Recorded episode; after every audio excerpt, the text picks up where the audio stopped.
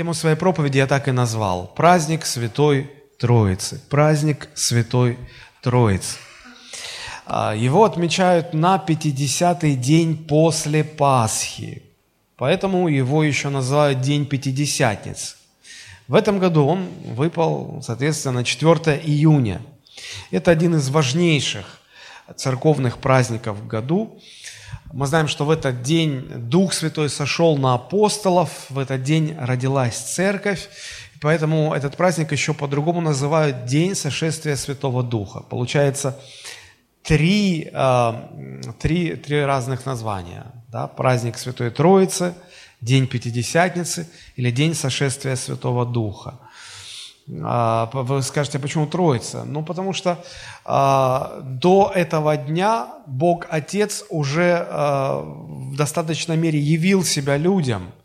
А, на землю пришел Христос, Сын Божий, и тоже явил себя людям.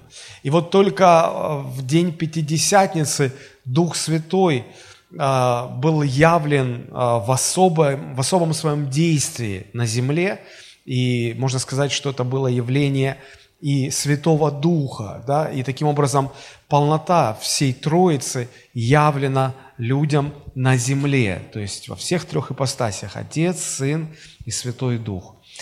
А, как я уже сказал, это достаточно большой, значимый христианский праздник, и хотя в праздновании его а, сегодня присутствует некая доля языческих таких традиций, обрядов э, и так далее – я не хотел бы об этом сегодня говорить. Наоборот, я хотел бы э, рассказать об этом празднике, опираясь исключительно на Библию, на Священное Писание, чтобы нам понимать суть и значение этого праздника как можно лучше. Смотрите, праздник Святой Троицы, День Пятидесятницы, День Сошествия Святого Духа. А, вот все эти три названия, они, в них прослеживается акцент на личность Святого Духа. И действительно, это праздник, в котором основное внимание уделяется именно действию Святого Духа. Поэтому и мы сегодня акцент сделаем на этой личности Божественной Троицы. А, роль Святого Духа а, в жизни христианина незаменима, и ее трудно переоценить. А, потому что христианство, в принципе, это не свод каких-то правил, моральных норм, придерживаясь которых человек – может считать себя христианином. Это и не социальная группа в обществе. Вот мы христиане, и э, принадлежность к этой группе делает нас таковыми. Христианство – это вопрос духовной принадлежности. А, по национальному признаку мы принадлежим к своему народу, к своей нации. А, по профессиональному признаку мы принадлежим к людям какой-то профессиональной группы – роду деятельности. Да? Вот а, по духовной принадлежности мы являемся Божьими детьми. И это не потому, что мы сами так решили, а потому что Дух Святой возродил нас к новой жизни и сделал, Он соделал нас Божьими детьми. Невозможно стать христианином без действия Святого Духа. И невозможно оставаться а, христианином без действия Божьего Духа в нашей жизни. Однако нетрудно заметить, что Дух Божий – это духовная личность, он не материален, он не виден, его не, нельзя пощупать, потрогать, зарегистрировать, э, зафиксировать, да, и поэтому, наверное, поэтому людям бывает сложно понимать его, э, жить с ним в гармонии, чтобы не противиться тому, что Он в нас делает, а позволять, наоборот, сотрудничать с Ним, чтобы Он нас преобразовывал. Чаще всего, ну, не чаще всего, но довольно часто христиане слабо, слабо в этом разбираются, и поэтому иногда христианство мы можем видеть таким слабым. А если задаться целью и составить список всего, что Дух Божий делает в сердце человека, то получится достаточно большой список. И, и знаете, что если проанализировать, хотя в Писании нет вот этого списка, вот, да, там, допустим, книги Деяний святых апостолов, такая-то глава с такого-то стиха, вот действия, которые Дух Святой совершает в жизни человека. Нет, но изучая Писание, анализируя то, а, что мы находим на страницах Библии, мы можем вычленить, выделить, сформулировать, да, и я позволю себе сформулировать вот 10 основных таких, самых значимых, может быть, действий, которые Дух Святой совершает в жизни человека. Их гораздо больше, но просто чтобы дать какое-то понимание. Но прежде всего, Дух Божий обличает человека в его грехах. И тогда человек, соприкасаясь с Божьим Духом, начинает понимать, что он грешник. И после этого Дух Божий указывает человеку на Иисуса Христа, потому что иначе э, христианином стать никто не может. Иначе это просто невозможно. Помните, когда Христос спросил у своих учеников, за кого почитает меня народ, и они ответили, и потом говорит, а вы за кого меня почитаете? И Христос говорит, ты, ты Христос, Сын Бога живого. И помните, что Иисус говорит? Блажен ты, потому что не плоть и кровь тебе это открыли, но Отец мой Духом Святым. То есть Дух Божий дает откровение, открывает, дает нам понимание духовной реальности. Это первое, что делает Святой Дух.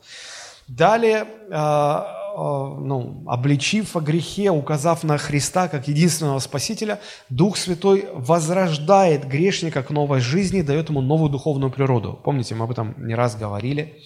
А, третье. Дух Божий дает понимать Слово Божье. Когда мы читаем Библию, то именно Он а, дает нам понимание смысла и, и посылает в нашу жизнь откровение. Далее мы видим, а, Библия говорит нам о том, что это именно Дух Святой погружает возрожденного человека в церковь, соединяя его с другими членами церкви в одно целое, в один организм. Мы также читаем о том, что Дух Святой производит плод в сердце человека, работает над человеком и производит в нем качества, которых раньше не было. Помните, мы о плоде Духа читали? Любовь, радость, мир, кротость, вера, воздержание и так далее – а, также Он делает нас похожими на Христа, преображая в Его образ. Мы понимаем, что это главная Его цель, главная задача. Дальше мы видим, что Дух Святой раздает свои дары и способности для того, чтобы мы могли служить Богу в церкви. Это тоже Его действие. И Он созидает церковь. А, также в послании к римлянам, 8 глава, мы видим, что Дух Святой помогает нам молиться – и Он сам за нас молится, сам за нас ходатайствует в молитве, что, конечно же, удивительно. Далее Дух Святой утешает детей Божьих в их скорбях и трудностях. Не зря сам Иисус назвал его утешителем. Он сказал, он, он а, а что делает утешитель? Да? Утешает, поддерживает, помогает. И десятое, э, помните, Иисус сказал, вы примите силу, когда сойдет на вас Дух Святой, будете мне свидетелями. Он а, Дух Святой дает нам силу свидетельствовать о Христе, дает нам силу созидать церковь. Дух Святой хранит нас, защищает нас а, в церкви, под покровом церкви. У нас а, на этой неделе состоялась пасторская городская встреча, где среди прочих вопросов мы ну, делились свидетельствами. Мы несколько месяцев назад приняли документ такой э, на, на этом пасторском общении, э, который определял э, ну, по положение о церковных взысканиях, скажем так, да? когда люди переходят из одной церкви в другую, то есть как, как, как правильно поступать в этих ситуациях, чтобы не было беспорядка. И вот уже несколько месяцев мы живем а, церкви в нашем городе живут по, в соответствии с этим документом, и уже есть плоды. И вот один из пасторов а, одной из сочинских церквей, он делился а, таким свидетельством, говорит, у меня в церкви есть человек, который, ну, периодически так вот выпивает алкоголь, ну, пьет. Он бизнесмен, и говорит, ну как, ну как можно заключить сделку там, вот без этого дела? Ну, невозможно. И ему объясняли, говорили, что это грех, что в церкви мы, мы не пьем, что э, алкоголь ведет всегда к распутству. Ну, ты напьешься, и как ты Христа-то отражаешь после этого? Ты не Христа отражаешь, а низменную свою природу. Объясняли, говорили, ну вот как-то... А, где-то вот он на него подействует, потом он опять возвращается, и потом, когда остается один, вот без контроля, да, ну он опять. И вот э, ездит часто в командировке за рубеж, за границу, ну и там же пастор не видит, и братья, сестры не видят, все, можно позволительно делать. Вот. И э, пастор, значит, сказал после вот очередного такого момента, когда его поймали, говорит, послушай, все, значит, я э, выношу тебе церковное взыскание. Э, я ставлю тебя на, замечи, на замечание. Если ты не изменишься, если ты не изменишь свое поведение, если ты не отдумаешься, мы будем ставить вопрос об отлучении от церкви за грех. Мы не, мы не, не хотим тебя наказать, мы хотим, чтобы ты изменился. И вот сейчас ставя тебя на замечание, ты должен понимать, что э, ты э, в определенной степени ты выходишь из-под э, действия благодати, которая на церкви, из-под покрова церкви. И он так послушал, послушал, мол, все это теория, мне это, ну, говорите, говорите, ладно. Вот. И после этого он уехал опять там в командировку за границу, тоже опять там пил, выпивал. И потом возвращается, и Первым делом, что сделал, вернувшись, звонит пастору и говорит, пастор, срочно надо встретиться, у меня проблемы, мне, мне плохо. Но они встречаются, он говорит, пастор, я уже несколько дней с бесами разговариваю. Вот они как такие вот, как полудымка, полутуманные такие личности, я их вижу, они со мной разговаривают, говорит, я дьявола видел. Вот такой, ну, как в тумане человек с красными злыми-злыми глазами – Говорит, они везде, они мне покоя не дают, они мне говорят такие гадости. Мне, говорит, я когда-то первый раз увидел, услышал, я чуть не обделался. Говорит, ну, наверное, любой бы, если так вот наяву это все увидел. Говорит, а я ничего не могу сделать, они от меня не отстают. Я их гоню во имя Иисуса, ничего не помогает. Что, в чем дело, что не так? Ну и пастор ему вопрос этот, пил? Грешен, батюшка. Говорит, ну теперь ты понимаешь, что это все не сказки, не, не теория, не болтовня. Пастор, что делать? Я готов покаяться, я больше ни капли, все. То есть каялись, там, молились, помолился, все. Ходит теперь радостный, довольный. Все, пастор, что делать, чем помогать, там, десятины пожертвования, все, что, что скажешь. И жизнь так поменялась, то есть, смотрите, мы иногда не чувствуем, что находясь в церкви, мы под покровом Божьим, под, под э, защитой Божьей благодати. Дух Святой нас защищает. И вот когда выходишь из-за этого, думаешь, что все это так несерьезно, болтовня только, ну, ты сталкиваешься с определенными вещами. Вот, э, поэтому вот эти 10 основных э, признаков, ну не признаков, а действий, которые Дух Святой производит в жизни человека, это не, не полный список. Но даже если это, вот, вот если это убрать из христианства, то христианство не останется. Вот, вот просто не останется. Поэтому христианство без Святого Духа просто невозможно. И роль Божьего Духа невозможно переоценить.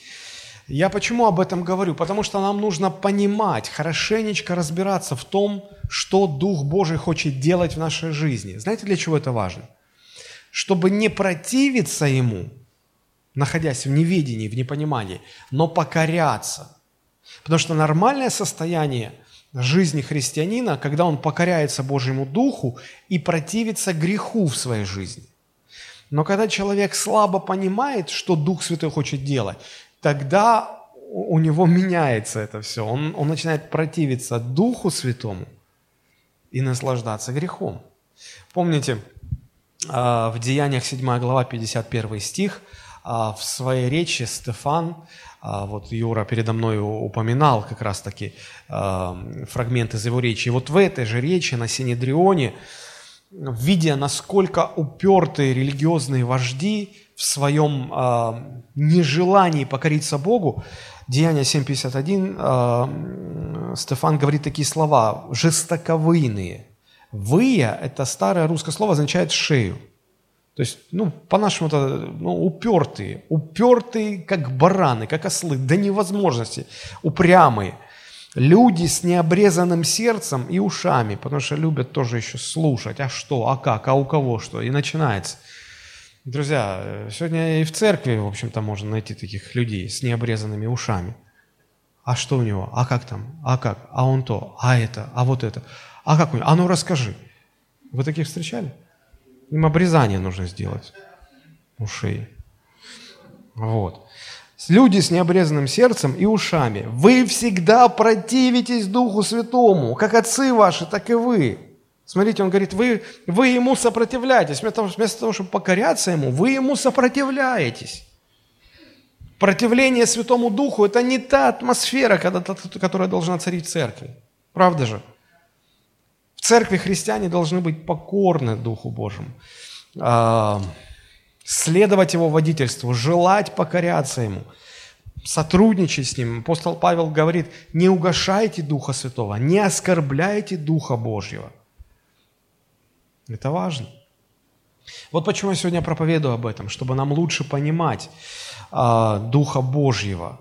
Это личность, Он личность, это не просто какая-то сила, Он личность, третья личность э, Божественной Троицы. Дух Святой э, всегда действовал э, на земле с момента сотворения человека, потому что, ну, слыша о том, что сегодня праздник, День сошествия Святого Духа, может сложиться впечатление, что вот, вот до этого он как бы где-то прятался, не, не, не появлялся, а тут нате, он сошел, и вот, вот теперь я здесь. Нет, он и до этого действовал. Действовал в определенной мере. Помните, когда э, Бог, разговаривая с Моисеем и повелевая ему э, построить скинию, Бог говорит Моисею с большой-большой точностью, говорит, смотри, я избрал человека, его зовут Веселиил, и я духом моим вложил в него определенные способности, так чтобы он смог выполнять работы по скинии. Вот его используй.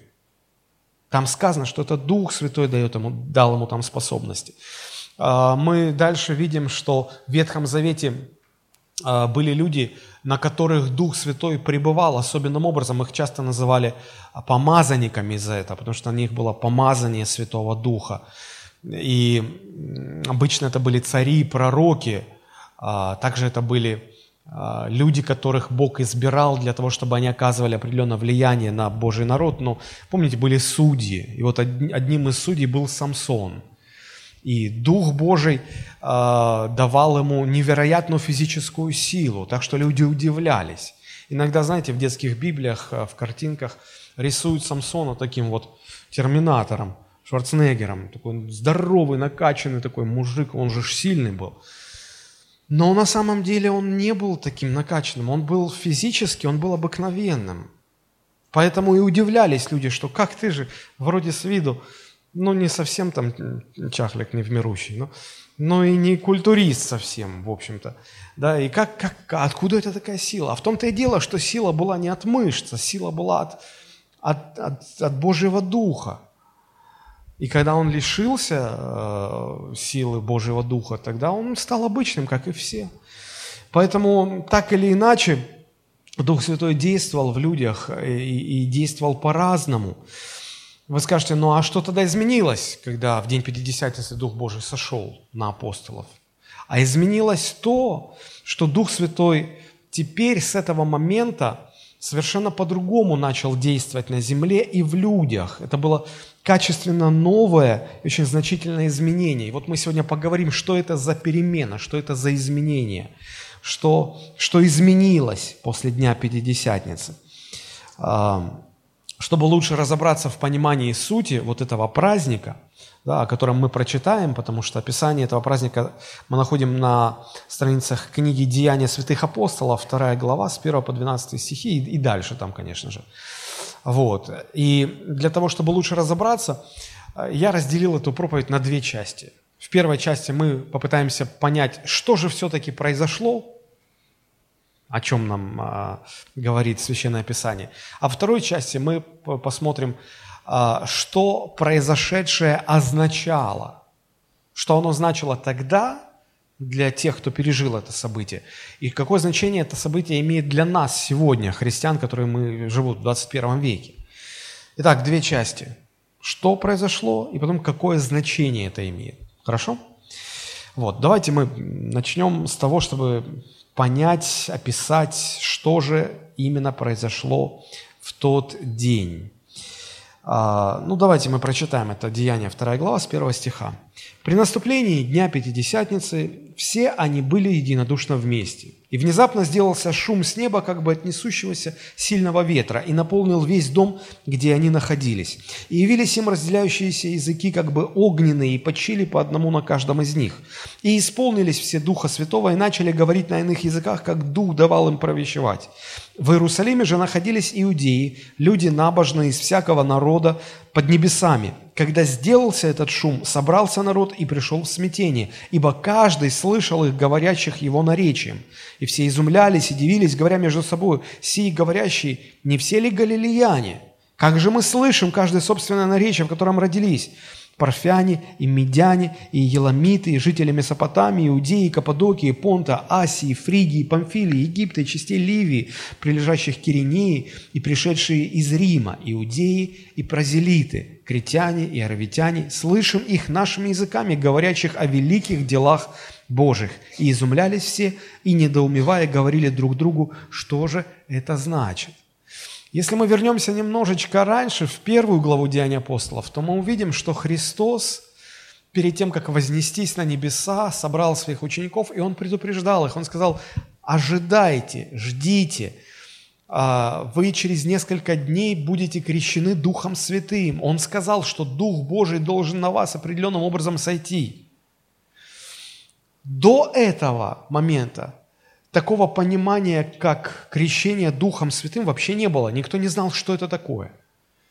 И когда Христос а, предсказывал это и говорил, ожидайте, но ученики поверили, приняли, и они ждали, они собрались в горнице и ждали в молитве, молитвенно ожидали. А, знаете, интересная деталь заключается в том, что они не знали конкретно, чего ждать. Это мы сейчас отматывая время назад, вперед, смотря что было до, после. Мы сейчас понимаем, ну как, чего ждать? Ну, ветер должен был быть, там, огненные языки пламени над головой, потом они должны были на разных языках заговорить, все же понятно. Но это нам понятно, знающим историю. А тогда это же еще не произошло. Никто не знал, как это будет. И ученики, не зная, чего ждать, ждали. Знаете, у нас иногда тоже бывает такая ситуация, мы не знаем, что и как будет – но Бог нам пообещал, все будет хорошо. И э, как нам жда, ожидать этого хорошего? Да? да вот очень просто. Нужно, как ученики, посмотреть на них и э, понять, что ожидание – это означает пребывать в молитве, доверяя тому, что Бог все устроит.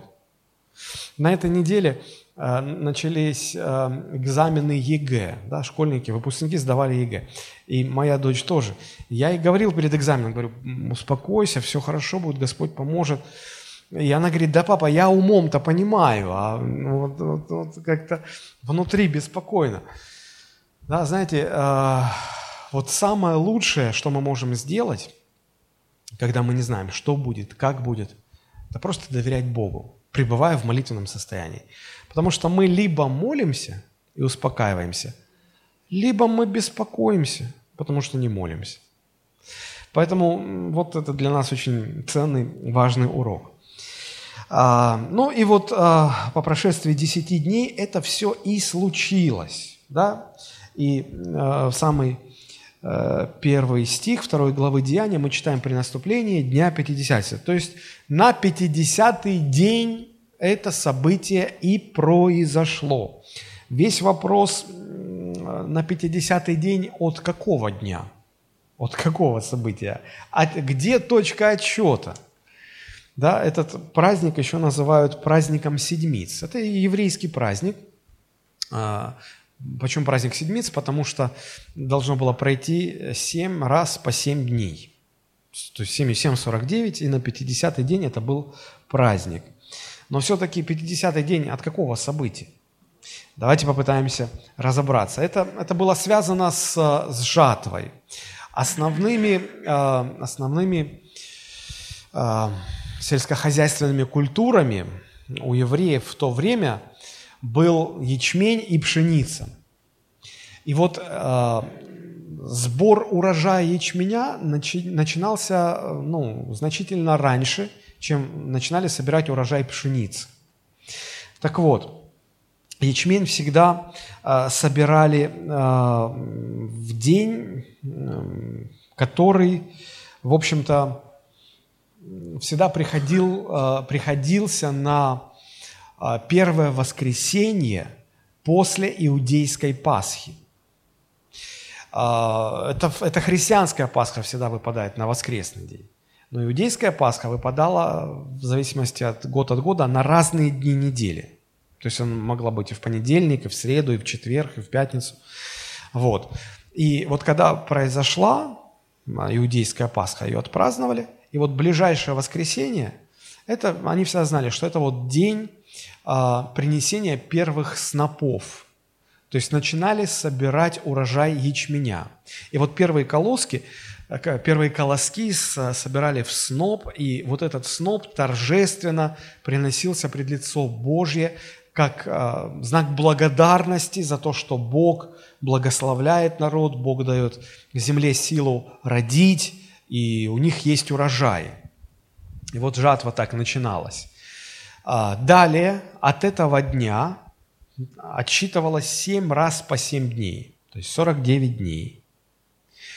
И ровно через 49 дней, на 50-й день, приходился другой праздник – а, в который начинался сбор урожая пшеницы.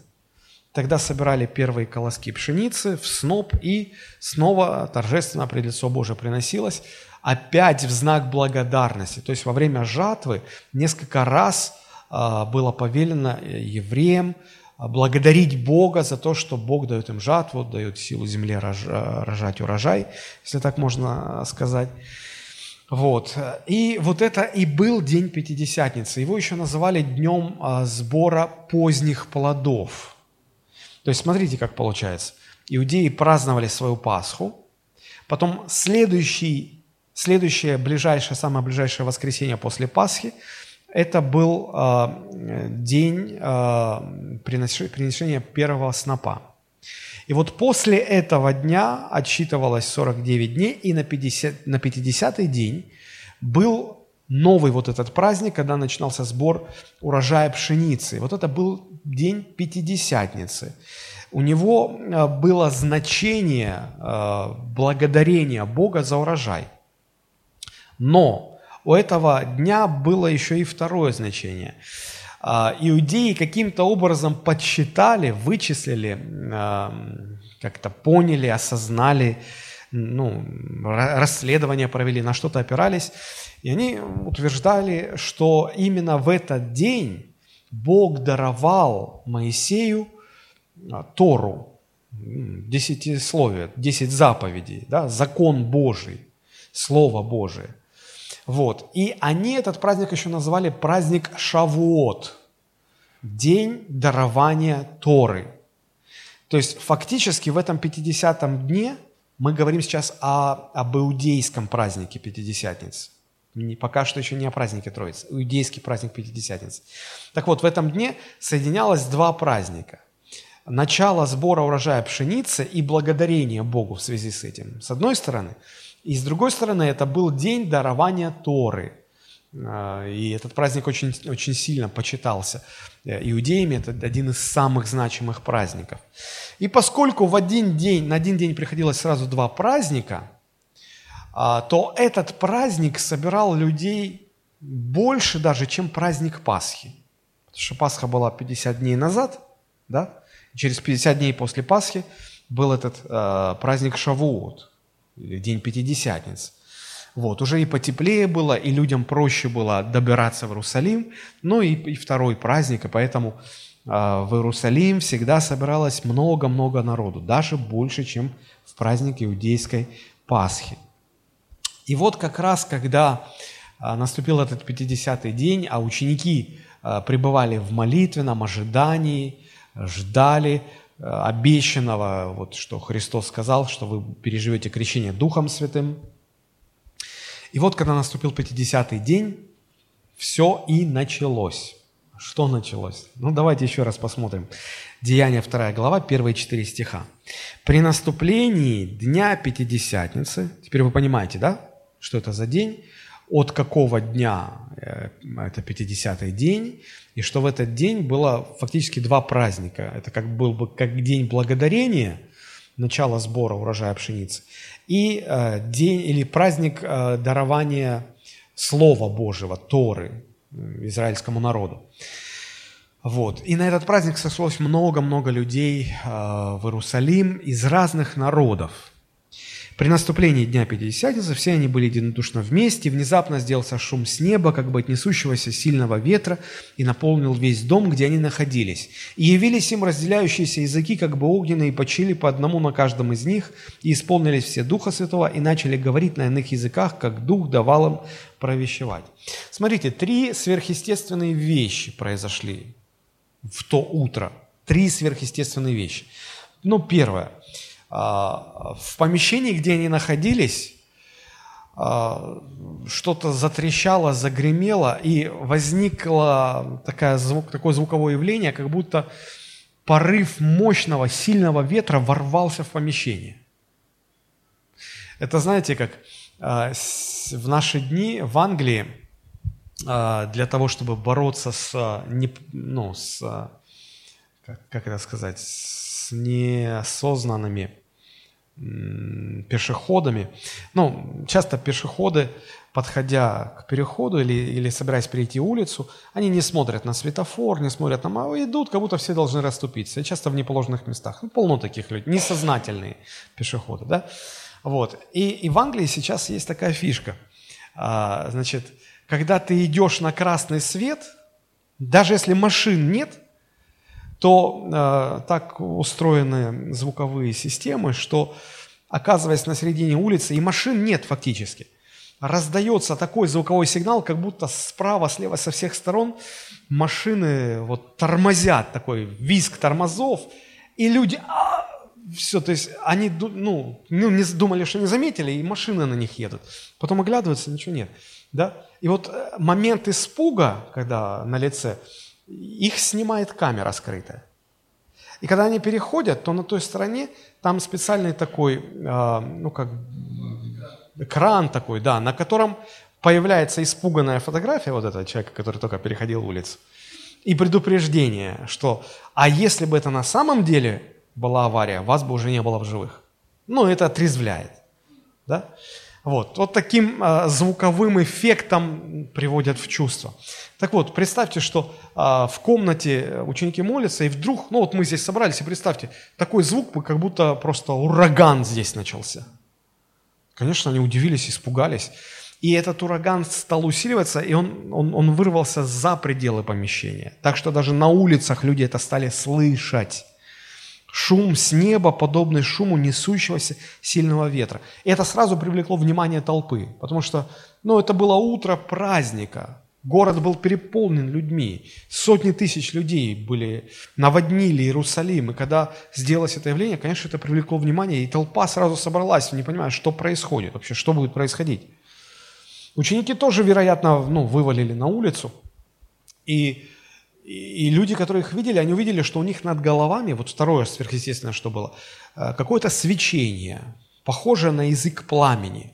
И вот 120 человек, и у каждого значит, 120 таких языков пламени. Но и третье сверхъестественное, что произошло, э, а, они вдруг стали говорить все на, на разных языках, а те, кто собрался, стали их понимать, каждый на своем наречии. А вот э, что, собственно говоря, происходило, если описывать как бы со стороны это событие, да? А, почему Бог так устраивает? Но если мы читаем Библию, то мы видим, что когда а, Бог э, что-то важное собирался производить на земле, то это сопровождалось какими-то сверхъестественными проявлениями. Ну, помните, когда на горе Синай Бог заключал завет с израильским народом? Там были шум, громы, молнии, дым, голос с неба звучал. Но для того, чтобы, видимо, привлечь внимание и как-то обозначить, что это важное событие. А, помните, когда Моисей а, а, ну, пас овец в пустыне, и он увидел странное явление, как вот в православном говорят, неопалимая купина. То есть, по-русски говоря, куст горел и не сгорал. Он подошел и смотрит, куст горит, но не сгорает. И Бог стал к нему говорить. То есть это как бы привлечение внимания, обозначение, что сейчас что-то важное происходит. Или когда Христос принял водное крещение у Иоанна Крестителя, помните? Там голубь сошел, вернее, Дух Святой сошел на Иисуса в виде голубя, и с неба был глаз. Это Сын мой возлюбленный, в котором мое благоволение. Да, то есть Бог этим самым вероятно, подчеркивал значимость этих событий. Это, это далеко не часто происходило. Это очень редко происходило, но это всегда происходило в какие-то очень значимые моменты. И вот, вероятно, этим и объясняются вот эти три сверхъестественных таких явления, чтобы привлечь внимание. Но более всего, что удивляло собравшуюся толпу, это то, что вот эти 120 учеников, они стали говорить разными языками. А, значит, э, посмотрите, написано с 5 стиха, если мы читаем. «В Иерусалиме же находились иудеи, люди набожные. Почему, почему они там находились? Они на праздник пришли. Из всякого народа под небесами. И когда, то есть, смотрите, а, иудеи, люди набожные из всякого народа под небесами. Для того, чтобы внести ясность, нам нужно осознать, что быть евреем – это вопрос национальной принадлежности. Принадлежность к народу. Ну, кто-то русский, кто-то украинец, кто-то американец, кто-то англичанин, кто-то еврей, кто-то грузин. Это вопрос национальной принадлежности. А, быть иудеем – это вопрос религиозной принадлежности. Иудейство – это фактически вероисповедание. Так вот, смотрите, здесь сказано, в Иерусалиме же находились иудеи, люди набожные из всякого народа. То есть а, по Ветхому Завету не только евреи составляли народ Божий, но в основном они, но любой язычник в принципе мог присоединиться к Божьему народу и стать иудеем, переняв их культуру, закон, обычаи, фактически став иудеем, ну, став евреем. И, и он тогда становился по вероисповеданию иудеем.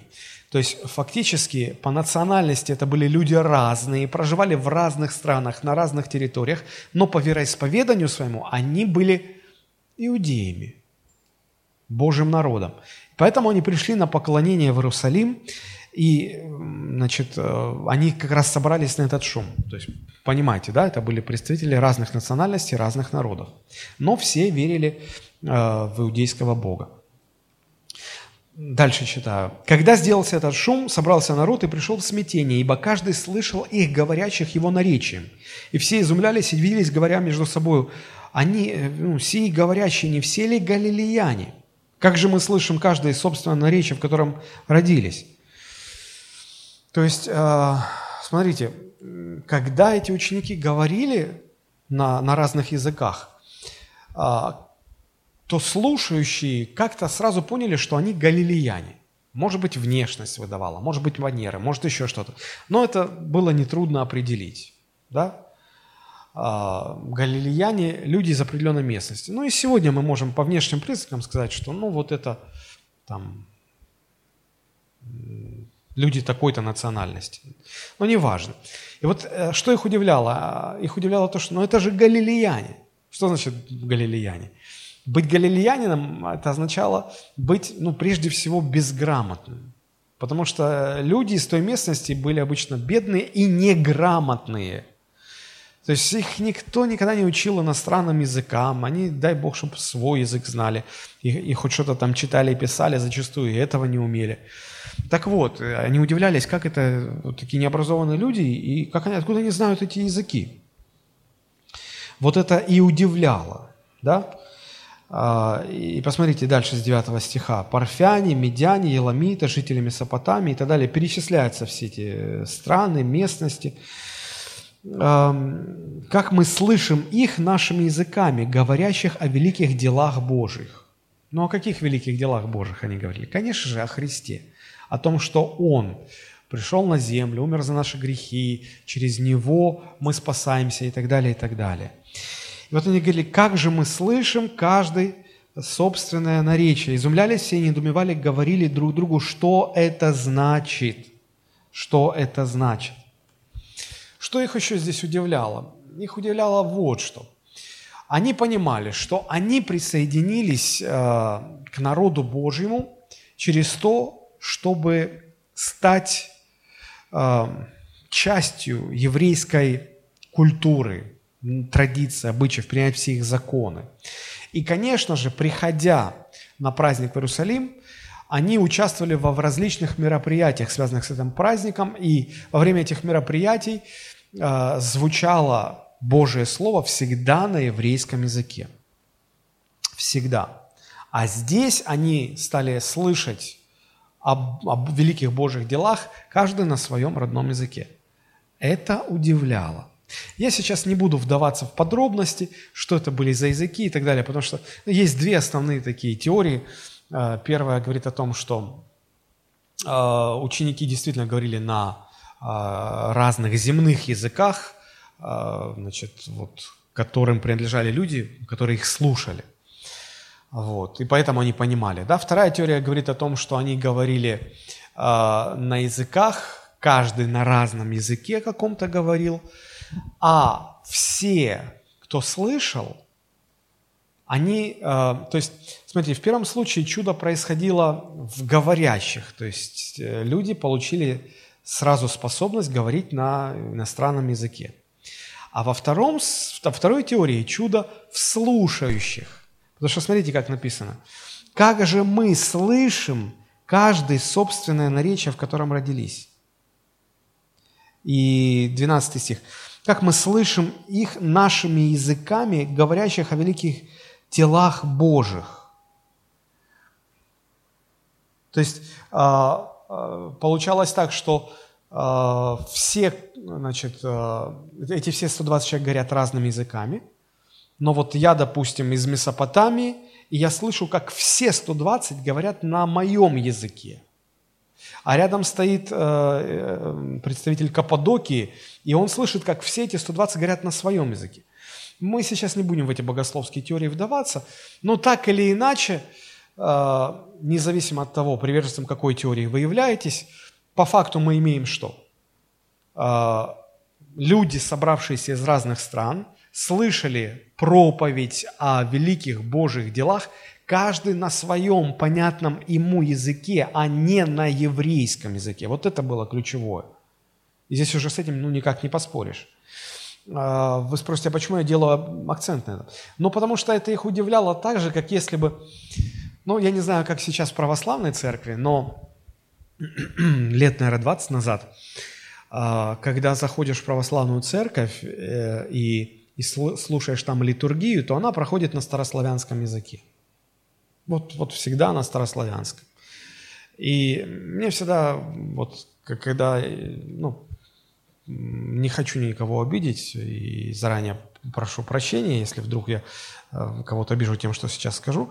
Но когда я слышу э, литургию на старославянском языке, мне все время вспоминается фрагмент из советского кинофильма «Иван Васильевич меняет профессию», когда э, значит, Э, вот этот режиссер Якин встречается с настоящим Иваном Грозным, и тот, ну, и тот говорит на старом русском языке, да, а бояриня-то с собою лепо, бровми союзно, и такое, там вышел лепота. Правда, некоторые сейчас говорят ляпота, типа от слова ляп. Я вся поправляю, что это не, не ляпота, не от слова ляп, а от слова лепо, лепота, то есть красота. Вот. И этот режиссер Якин, чтобы как бы, ну, в струю тоже на старославянском же вспоминает «Паки-паки, иже херувимы, житие мое». И тот, видя эту жалкую попытку, обрезает и говорит, «Э, житие твое. Да. Ну, чтобы в запись не вошло. Вот. И, э, значит, когда ты привыкаешь, что уже всегда литургия на старославянском языке, из которого, ну, я почему-то уверен, большинство людей вообще ничего не понимает, вот эти паки-паки, ежи, херувимы. Вот. А, и потом ты приходишь в православный храм, а там на современном русском языке. Так что тебе все понятно. Но согласитесь, это удивит, правда же? Вот. Примерно такой эффект и там был. То есть они а, были вот еще и этому удивлены. И, э, как мы читаем в 12 стихе, у них возник резонный вопрос, а что же все это значит? И у нас сегодня возникает вопрос, действительно, а что же это значит? Какое значение имеет этот праздник? И мы плавно переходим ко второй части нашей проповеди. Каково значение произошедшего? Мы уже вроде разобрались, описали. Худо-бедно, что произошло, но как, какое значение, что же произошло. А что произошло? Произошло то, что говорил Христос. Он говорил, вы будете крещены Духом Святым, и они пережили крещение Духом Святым, хотя не знали, чего ждать, как это будет, но это произошло. А, сам, э, сам Христос говорил, э, что Посмотрите, Деяния 1 глава с 4 стиха. «Собрав их, он повелел им, не отлучайтесь из Иерусалима, но ждите обещанного от Отца, о чем вы слышали от меня, ибо Иоанн крестил вас водою, а вы через несколько дней после всего будете крещены Святым Духом». То есть что произошло? Христос крестил 120 учеников Духом Святым. Почему Христос? Потому что ну, сам, сам Иисус здесь э, делает ссылку на Иоанна Крестителя. А если мы вспомним, что говорил Иоанн Креститель, это Лука 3,16, там написано, Иоанн всем отвечал, «Я крещу вас водою, но идет сильнейший меня, у которого я не достоин развязать ремень обуви». Он говорил это об Иисусе Христе. «Он будет крестить вас Духом Святым и огнем, лопата его в руке его, и он очистит гум, гумно свое и соберет пшеницу в житницу свою, а солому сожжет огнем неугасимым. То есть здесь ясно и четко э, Иоанн говорит, что крестить Святым Духом будет никто иной, как сам Иисус Христос. Поэтому я говорю, что в день Пятидесятницы эти 120 учеников пережили вот, вот этот момент. Иисус Христос крестил их Духом Святым.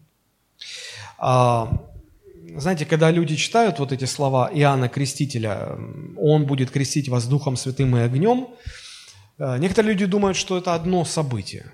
Крещение Духом и огнем, что это вот одно. И, и молятся так. «А, «Господи, крести нас Духом Святым и огнем». А, и гимны такие слагаются. «Дух, пылающий огнем», и там, я уже дальше не помню.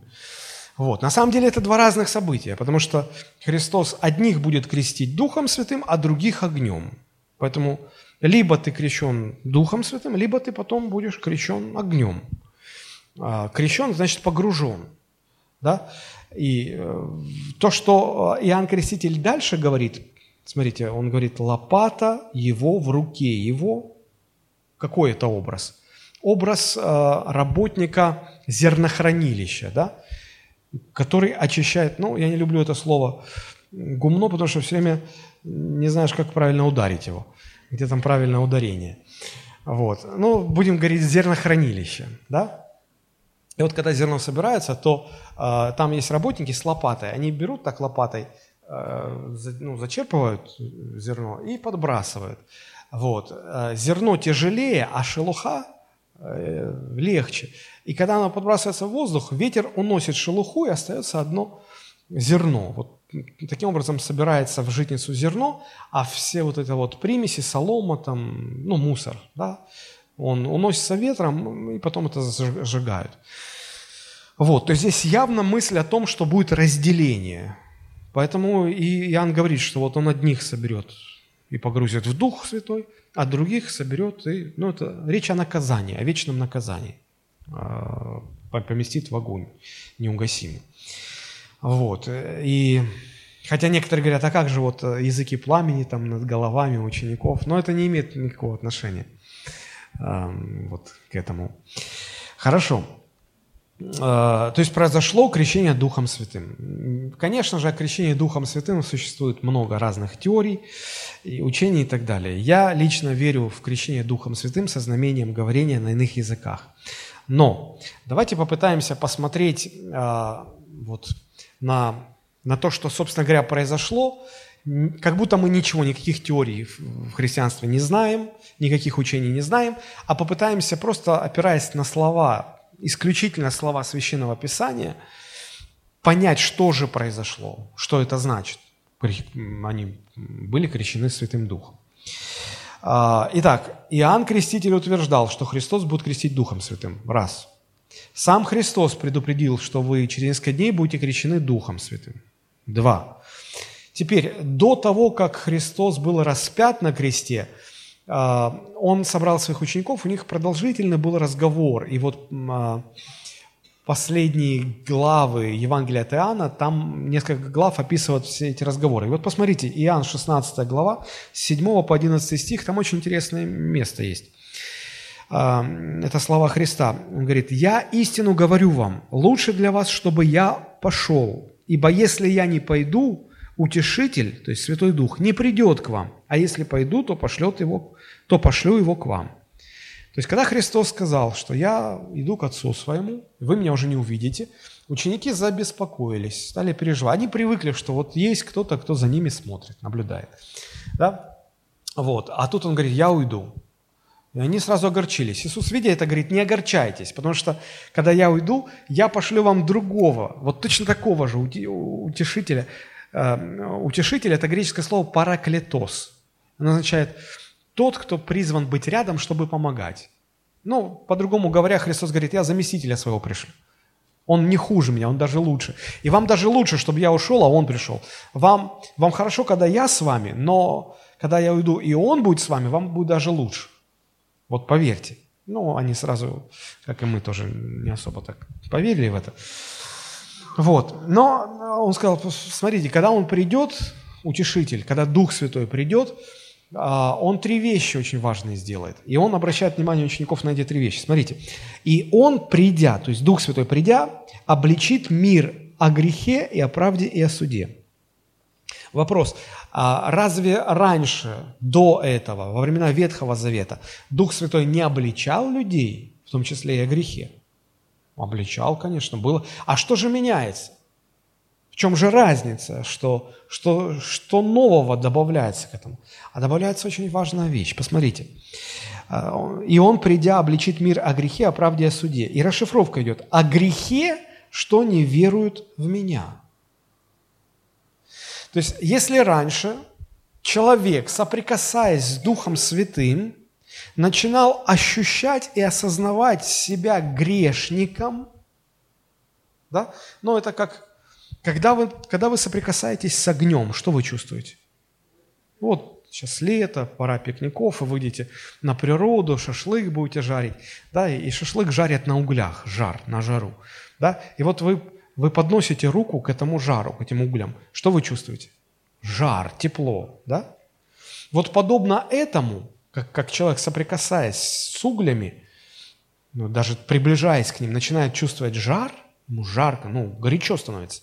Подобно этому человек, соприкасаясь с Духом Божьим, начинает ощущать, что он грешник, что он виноват перед Богом, что он не, не такой уж хороший, что он погибший грешник. И вот Дух Святой и раньше так действовал на человека, но теперь добавляется очень важная деталь. Теперь уточняется, что оказывается, самый большой и самый страшный грех – это не верить во Христа.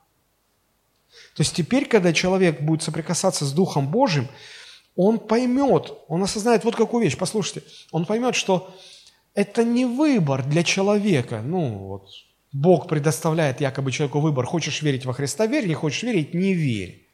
Он начнет осознавать, что не верить во Христа – это не выбор, это грех – это страшный грех, это самый большой грех. Все остальные грехи – это производные, это уже не так, ну, это менее страшно. Самый большой грех – это не верить во Христа. Раньше такого не было. Раньше такого не было. Раньше Дух Божий обличал грехи прелюбодеяния, там, лжи там, и так далее, и так далее. Но теперь конкретное обличение, что если ты не веришь во Христа, ты грешник. Ты погибший грешник. Это важно. Первая деталь. Вторая деталь, смотрите, а, о грехе, что не веруют в меня, о правде. В оригинале там стоит слово «праведность». О праведности, что я иду к Отцу моему, и уже не увидите меня. Что это означает? Это означает, что Христос говорит, что касается праведности, то я уже все сделал для того, чтобы оправдать людей. И я уже иду к Отцу моему. Я не вернусь, чтобы что-то еще добавить, доделать. Я уже все закончил, и потому я ухожу, и вы уже меня не увидите. Все, закончено. Нет другого пути быть оправданным перед Богом, как только через веру в Иисуса Христа. По-другому не можешь ты быть праведным ни соблюдение закона, ни эта э, глупая история о том, что когда ты попадаешь на небеса, а Бог на одну чашу весов кладет твои добрые дела, на другую чашу злые, и если доброе перевешивает, ты идешь на небеса, если злая перевешивает, ты идешь в ад. это все бред сивой кобылы. Христос говорит, Дух Святой, что касается праведности, Он вам будет говорить только одну вещь, что есть только один способ быть оправданным Богом – верить в Иисуса Христа. Все. Вот что Он будет. То есть раньше тоже такого действия Духа Святого не было. Раньше человек становился праведным только стараясь исполнять все заповеди и все постановления закона. И третий момент – а, о суде. Дух Святой будет обличать о суде. Что конкретно? Что князь мира сего осужден. Что это значит? Это значит, что, ну, то есть люди тогда понимали, что весь мир лежит во зле, и князем этого мира является сатана. И вот Христос говорит, Дух Святой придет и будет убеждать людей в том, что сатана уже осужден – а раз князь этого мира осужден, то и мир этот уже осужден. Все, вопрос, вопрос уже решен. Когда апостол Павел, по-моему, Деяние 17 глава, проповедовал в Афинах, то он говорил, что Бог повелевает всем людям повсюду покаяться, ибо Он подал всем удостоверение, воскресив его из мертвых, и э, указав, что Бог уже назначил день, когда будет судить всю вселенную. То есть а, день суда уже назначен, повестки выписаны, выданы, и князь этого мира осужден, и мир этот уже осужден. Избежать суда не удастся.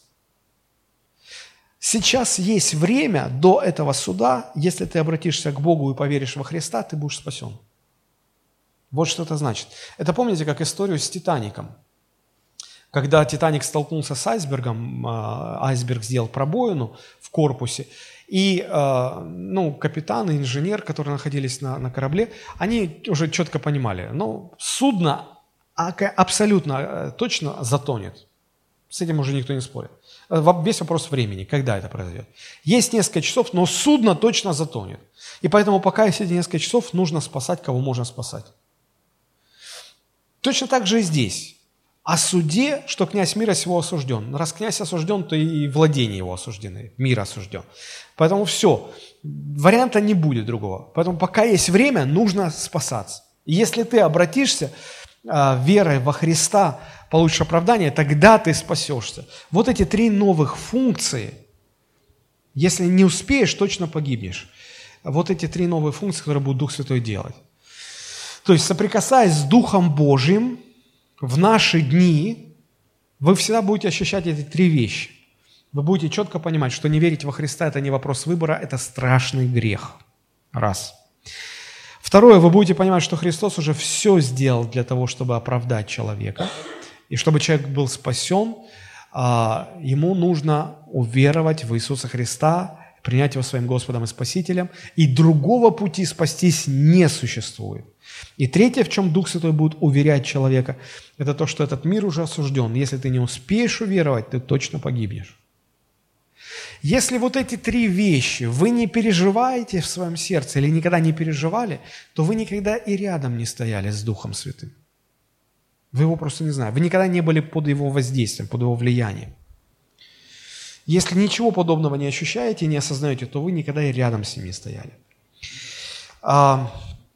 Далее, э, в, во время того же разговора, только немножко раньше, это Иоанн 14 глава, 16 стих. Иисус говорит, «Я умолю Отца, и даст вам другого утешителя, да пребудет с вами вовек, Духа истины, которого мир не может принять, потому что не видит его и не знает его, а вы знаете его, ибо он с вами пребывает и в вас будет». Разница в том, что до Дня Пятидесятницы Дух Святой находился рядом с людьми. Но теперь он будет жить в людях. И вот в этом принципиальное отличие. В принципе, в этом принципиальное отличие между Ветхим Заветом и Новым Заветом. Потому что во времена Нового Завета а, закон был написан на скрижалях, и люди читали и старались ну, соответствовать этому закону. В Новом Завете Бог сказал, я закон свой напишу в их сердцах. И я дух свой вложу в их сердца. Посмотрите, это Езекииль 36, 27. Иезекииль 36, 27 написано, «Вложу внутрь вас дух мой». То есть Святой Дух, и сделаю то, что вы будете ходить в заповедях моих, и уставы мои будете соблюдать и выполнять. В чем разница между Ветхим и Новым Заветом? Ветхий Завет никого не изменял. Ветхий Завет говорил, вот так надо. Если ты так не делаешь, ты грешник. Человек понимал, да, я грешник, приходил, приносил жертву, а, жертва вменялась ему в праведность, он уходил оправданным, но неизмененным. Он уходил таким же грешником, потом опять грешил, потом опять приносил жертву за грех. И так постоянно. Ветхий Завет, он человек, Новый Завет, он человека меняет. Бог посылает Духа Святого в наше сердце дает нам новую природу. И Он делает так, что теперь закон в сердце написан. Мы хотим быть послушны заповедям, мы хотим их исполнять. Мы любим заповеди и ненавидим грех. Вот в чем разница. Новый Завет изменяет нас. Ветхий Завет никого не изменял. Он только давал возможность получить прощение. Новый Завет нас изменяет. И знаете, э, это не значит, что христиане не согрешают. Согрешают по слабости. Согрешают по слабости, по неразумию своему.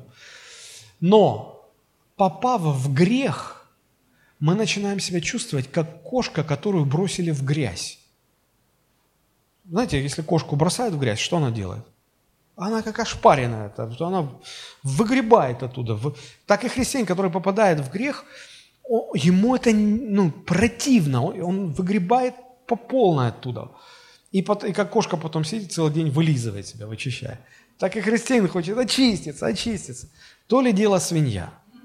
Она, если попадает в грязь, она и причмокивает, и похрюкивает. И, и так, и повернется, и все. И, и, и видно, что ей нравится. Ей там нравится. Вот в чем разница между рожденными свыше и нерожденными. А, возрожденный свыше человек, если попадает в какую-то грязь по глупости, по слабости, по неразумию своему, он как кошка туда выпрыгивает. И он потом, Господи, попрости, очищает себя, молится, переживает. Ему не свойственно это. Это Дух Святой перемену такой проводит. Неверующий человек, а он с головой туда, ему там хорошо. Вот в чем разница. Вот что делает Дух Божий. Это действие Святого Духа. И оно уникально. Раньше такого не было. А, если мы читаем первое послание Коринфянам, 12 глава, 3 стих, то здесь написано, «Потому сказываю вам, что никто, говорящий Духом Божьим, не произнесет анафемы, то есть хулы на Иисуса. И никто не может назвать Иисуса Господом, как только Духом Святым». То есть Человеческая душа признает над собой господство Иисуса Христа только если Дух Божий коснулся, только если Дух Божий возродил эту душу. По-другому никак. Ну, никак просто. Это первое, что делает Дух Святой в человеке. Он возрождает человека к новой жизни, и человек признает над собой господство Христа, и человек хочет жить в покорности Иисусу Христу. Второе, что делает Дух Святой, мы читаем дальше в этой же 12 главе 1 Коринфянам 7 стиха. Но каждому дается проявление духа на пользу. Одному дается духом слово мудрости, другому слово знания тем же духом, иному вера, иному дар исцелений, чудотворения, все тем же духом, пророчество, иному развлечение духов, иному разные языки, иному истолкование языков. И смотрите, внимание, все же это производит один и тот же дух, разделяя каждому особо, как ему угодно. Возродив человека к новой жизни, Дух Святой начинает тщательно работать в душе каждого христианина. Для чего? Чтобы сделать его способным к служению в церкви и через церковь. Чтобы этот человек был способен, и Дух Святой вырабатывает в нем нужные качества характера, дает свои дары. Какова его цель, какова его задача, что он хочет сделать. Он не хочет, чтобы, Дух Святой не хочет, чтобы вы просто были в церкви, он хочет, чтобы вы служили на пользу на пользу. Смотрите, каждому дается проявление Духа на пользу. Вот что он хочет. Это во-вторых, что он делает. А, большинство верующих ошибочно полагает, что все, что хочет Святой Дух, так это получше устроить вас в этой жизни. Мух отгонять, еду в рот подкладывать, от опасности избавлять, от болезней исцелять – и все. И вот мы просто наслаждаемся. Знаете, как некоторые проповедники, о, наслаждайся, наслаждайся в духе. Да нет, возродив вас к новой жизни, Он работает над вами, чтобы сделать вас способными к служению. А многие из нас этого не понимают. Многие хотят просто, чтобы им служили. Приходить в церковь и принимать служение. Бог хочет нас соделать, служить, чтобы мы служили. Я иногда смотрю на людей, на разных, и думаю, Господи, я даже не знаю, что, что тебе нужно с этим человеком сделать, чтобы он начал служить. Вы отдаете себе отчет, что Дух Святой тщательнейшим образом работает над вами, чтобы сделать вас способными служить Ему в церкви, на пользу церкви. Вы Ему помогаете в этом? Или таким же тщательнейшим образом сопротивляетесь этому? Я гораздо чаще встречаюсь с христианами, которые сопротивляются этому, этому действию Святого Духа, вместо того, чтобы покоряться. Просто сопротивляются. И это, конечно, печально. И следующее, э, мы в этой же 12 главе 1 Коринфянам читаем дальше, с 12 стиха. «Ибо как тело одно, но имеет многие члены, и все члены одного тела, хотя их и много, составляют одно тело, так и Христос. И все мы одним духом крестились в одно тело» иудеи или елены, рабы или Мы разные, мы разные, но Дух соединяет нас, погружая в одно тело, церковь, тело Христова, церковь, соединяя несоединимое порой, делая нас способными служить Богу. Ведь крещение Святым Духом для чего было дано? Помните, Христос сказал, вы же примете силу, когда сойдет Дух Святой. Что приносит крещение Духом Святым? Оно не спасение нам дает, мы уже спасены. Оно силу служить, силу быть свидетелями для Христа. Силу. Иногда люди говорят, я что-то никак не переживу крещение Духом Святым. А у меня всегда возникает вопрос, а оно тебе надо? Потому что крещение Бог дает для того, чтобы дать тебе силу служить Ему. Но если ты не хочешь Ему служить, ну не хочешь, тебе сила зачем? а я хочу на языках говорить. Да забудь ты про эти вот сверхъестественные штучки, не в них дело. Крещение Духом Святым дается тем, кто хочет служить и понимает, что своими силами он не может, он, чувствует, он плачет от бессилия, он рвется, но у него ничего не получается. Он говорит, Господи, силу Духа Твоего дай мне, хочу Тебе служить. Если нет этого желания, то то какой смысл воскресить Духом Святым? Никакого. И молишься за этого человека, и объясняешь ему все, он стоит как памятник. Ну, он же памятник, кто его посадит. Ой, так вот, Дух Святой возрождает, потом работает над нами, чтобы мы были способны к служению. Для этого и крещение Духом Святым, чтобы мы имели силу.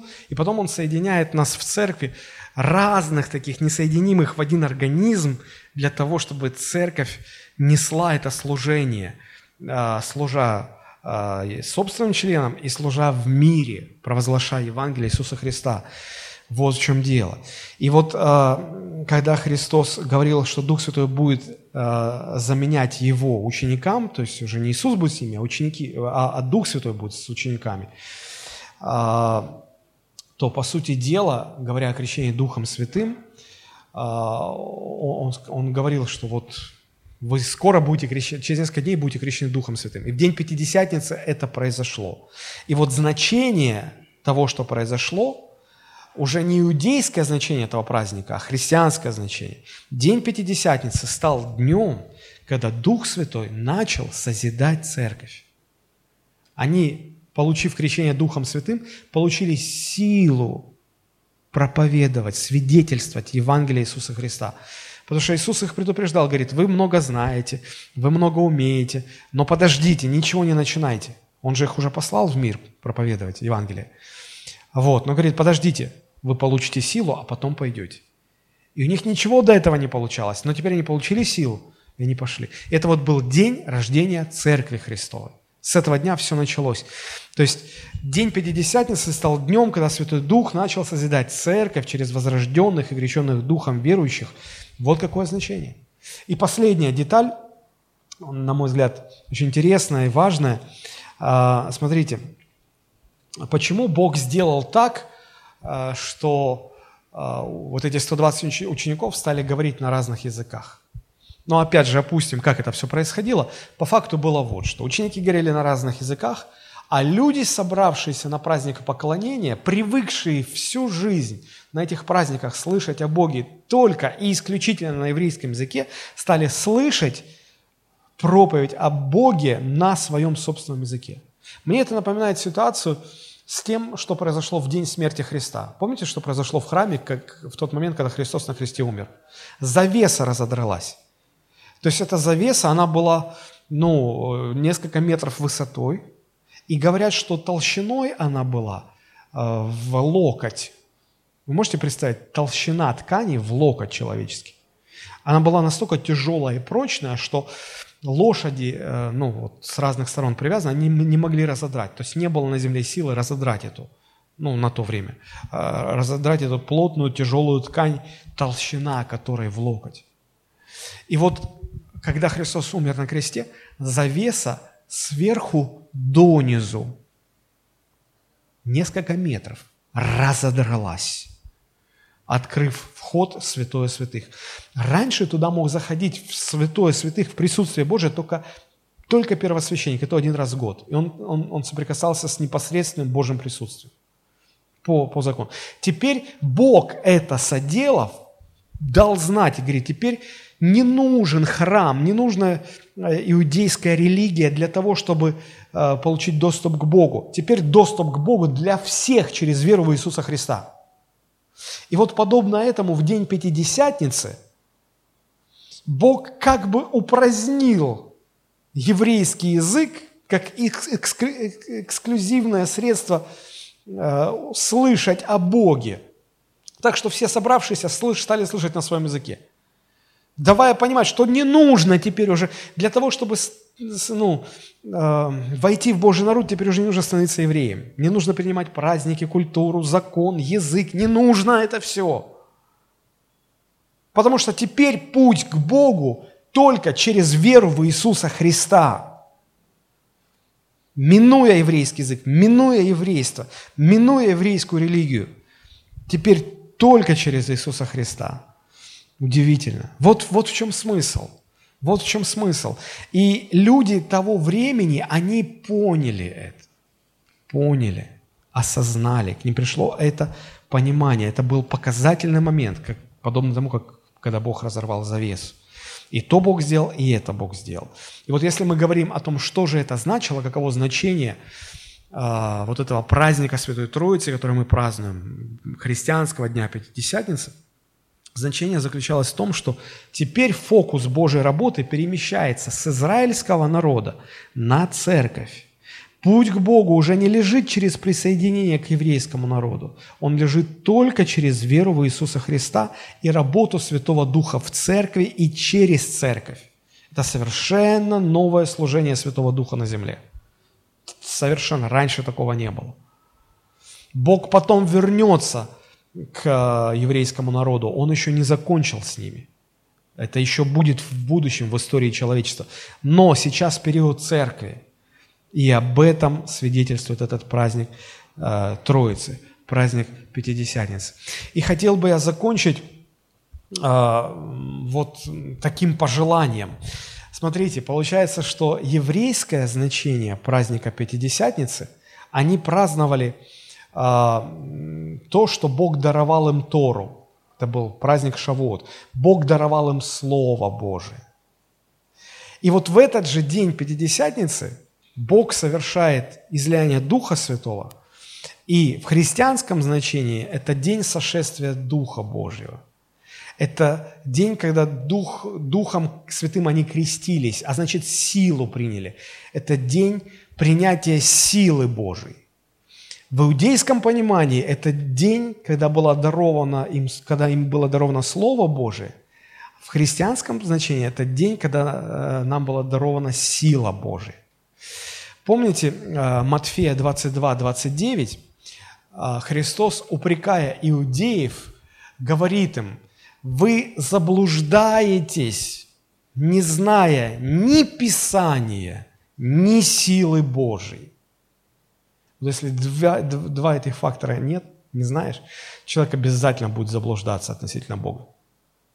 И вот сегодня, когда мы празднуем праздник Пятидесятницы, Троицы, День сошествия Святого Духа, мне бы очень хотелось пожелать, чтобы вот в этом соединилось две, два момента. Нам даровано и Слово Божие, и сила Божия. И очень хочется пожелать, чтобы в вашей жизни было и то, и другое. Чтобы вы знали Писание и знали силу Божию. И тогда вы никогда не заблудитесь. Аминь. Слава Богу. Вот в чем заключается значение праздника Святой Троицы. Давайте склоним наши головы и помолимся. Господь, благодарим Тебя.